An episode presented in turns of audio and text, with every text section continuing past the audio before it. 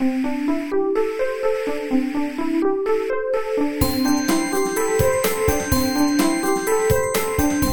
速中文，Slow Chinese。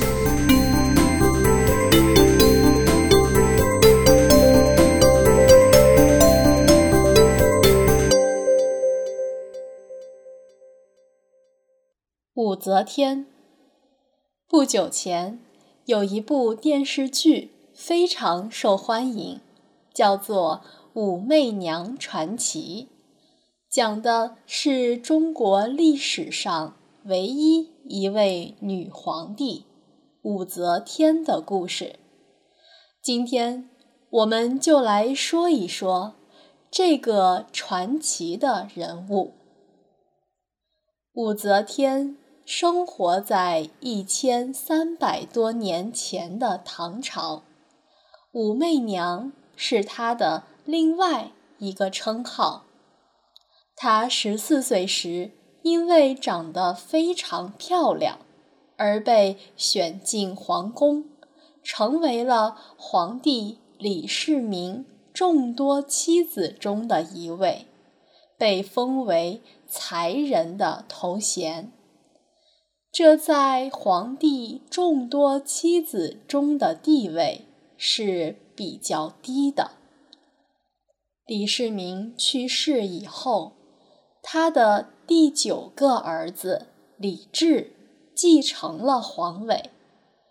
武则天受到李治的喜爱，于是又成为了李治的妻子之一，被封为。昭仪的头衔。后来，他使用手段，是皇帝李治所喜爱的皇后和另一位妃子被废除了头衔，而他自己也就当上了皇后。李治是一个性格比较软弱的人。武则天便帮助他处理和决定国事，慢慢的，他拥有了越来越多的政治权利。李治得病的时候，武则天便代他处理政务。在丈夫李治去世以后，武则天先后安排自己。和李治的两个儿子李显和李旦当皇帝，而他自己作为皇帝的母亲，其实掌握了真正的权力。后来，他干脆废除了儿子的皇帝头衔，自己做起了皇帝。武则天当了十五年的皇帝，作为一个女人，武则天当皇帝的事情在当时受到很多人的反对。后来，因为受到很大的压力，武则天不得不把皇位还给了自己的儿子李显。武则天当皇帝期间。发展了中国的科举考试制度，对中国的教育和人才选拔制度进行了很有效的改善。